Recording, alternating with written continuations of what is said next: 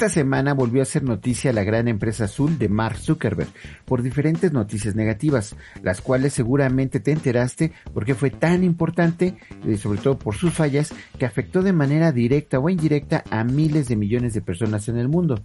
Hoy queremos hacer un pequeño análisis de sus riesgos y los peligros que representa Facebook para nuestras escuelas.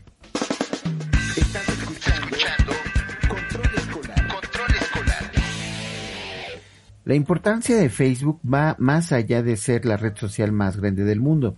Si fuera un país sería el más poblado, pero además es importante por la cantidad de interacciones que genera, la cantidad de dinero que se mueve en marketing y en publicidad todos los días y que es invertida por parte de negocios de todos los tamaños porque justamente esta es una de sus ventajas, ya que no importa tu presupuesto, puedes generar mercado y consumo con muy poco dinero, porque equivale a entregar tu publicidad al público directamente, pero al público que sí lo necesitas, ¿eh?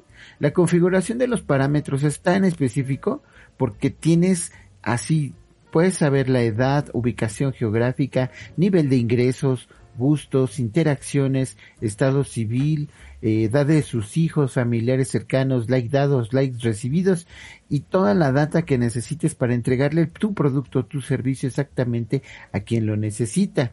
Eso es lo que hace esta red una de las más poderosas para el marketing, porque ahí es donde radica el poder de la empresa.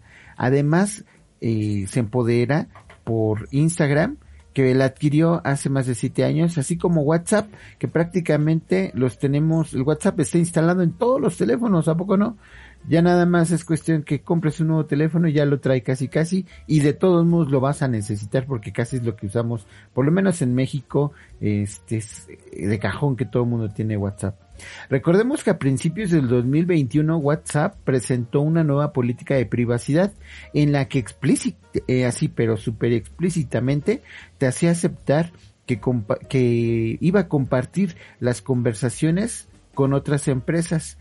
Tu ubicación también la va a compartir con otras empresas, obviamente con Facebook y WhatsApp, para vender este tipo de información. Esto derivó en una desbandada de usuarios hacia la competencia, tales como Telegram o Signal. Poco a poco la gente se fue olvidando de esto y regresaron a WhatsApp. La verdad, eso fue lo que pasó.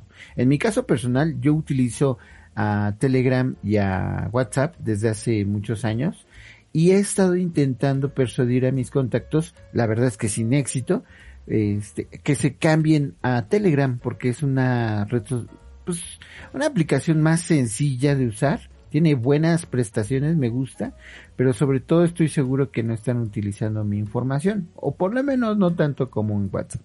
Es una realidad que muchos usuarios no quieren de usar WhatsApp porque sus propios usuarios tampoco lo quieren hacer.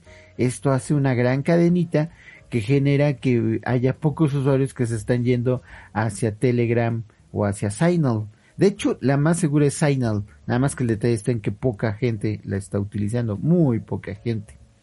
Por eso llegué a preguntarme, o sea, ¿hay quien piense que Facebook es una buena empresa? ¿Le podemos creer a Mark Zuckerberg cuando dice que han creado algoritmos donde le dan prioridad a la calidad de la gente, donde buscan la salud mental de los muchachos, donde buscan que no te llegue la publicidad nada más porque es publicidad. ¿Le podemos creer a Mark Zuckerberg? ¿Le creemos? No, yo no.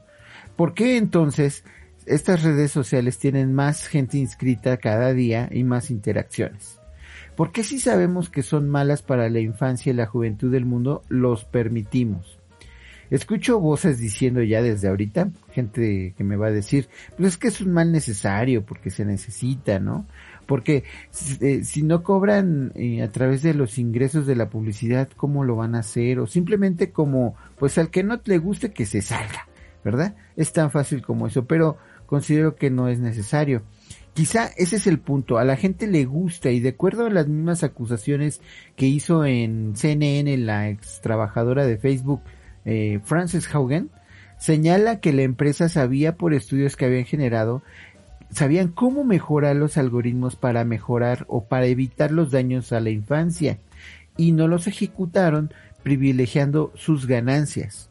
¿Cómo fue esto? Pues justamente los estudios revelaron que las personas se mantienen más tiempo usando las redes sociales porque les gusta ver noticias falsas, noticias negativas y noticias que de hecho incitan a la violencia y al racismo. El algoritmo sabe cómo alimentar esa curiosidad del usuario y cómo mantenerlo ahí. Por eso es tan adictivo. De hecho, se comprobó que Instagram daña la autoestima de los jóvenes y fomenta las disfunciones tales como la anorexia, bulimia, depresión etcétera. Es también un hecho que estas aplicaciones son adictivas y que los tiempos que pasan los usuarios en esta son exagerados.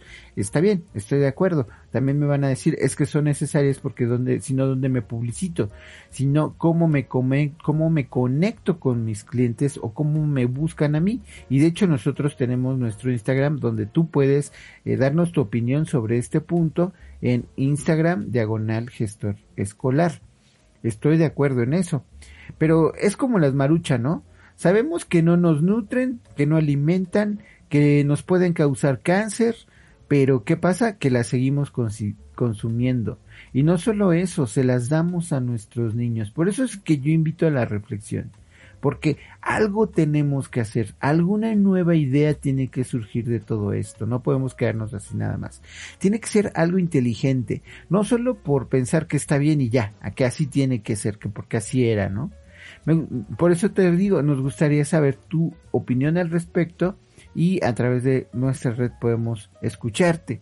Quizá el mayor riesgo que representa Facebook es ese, que el mundo no haga nada, que el mundo lo siga utilizando y que el mundo no diga nada. Aunque, por ejemplo, ahorita el gobierno de Estados Unidos ya llamó a Mark Zuckerberg al Senado para hacerle ciertas preguntas sobre precisamente la privacidad de la información y cómo es que las acusaciones de la señorita Franz Hogan eh, están eh, considerando o diciendo que el algoritmo de las redes sociales están hechas para mantenernos viendo las redes sociales y no para cuidarnos y no para ser más comunicación y menos marketing para ellos, ¿no?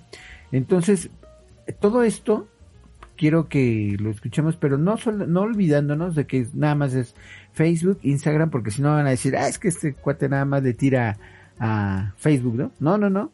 También no nos olvidemos de las demás redes sociales como es eh, Twitch o como es TikTok, que de repente pueden ser no tan sanas para adultos o jóvenes. Recordemos que en algunos países ya se está implementando o se está pensando sobre la legislación sobre las redes sociales, pero también está por el otro lado el que no queremos que, que nos digan qué tenemos que decir y qué no tenemos que decir, lo que pasa en las dictaduras, ¿no? Que no, la libre expresión queda suprimida por el hecho de los derechos o de la seguridad de las personas. Este es un dilema de la seguridad informática. ¿Qué tanto yo tengo que dar a conocer de mi persona, pero qué tanto no debo de dar a conocer para mantenerme seguro? Pero que nosotros como usuarios de las redes sociales tendríamos que estar encontrando. ¿Hasta qué punto la gente se tiene que enterar de lo que hago y hasta qué punto no? Pues bien, este es el podcast número 34 de Gestor Escolar. Te esperamos el próximo lunes con más información que te pueda servir para tu escuela, para tus maestros, tus alumnos. Hasta el lunes.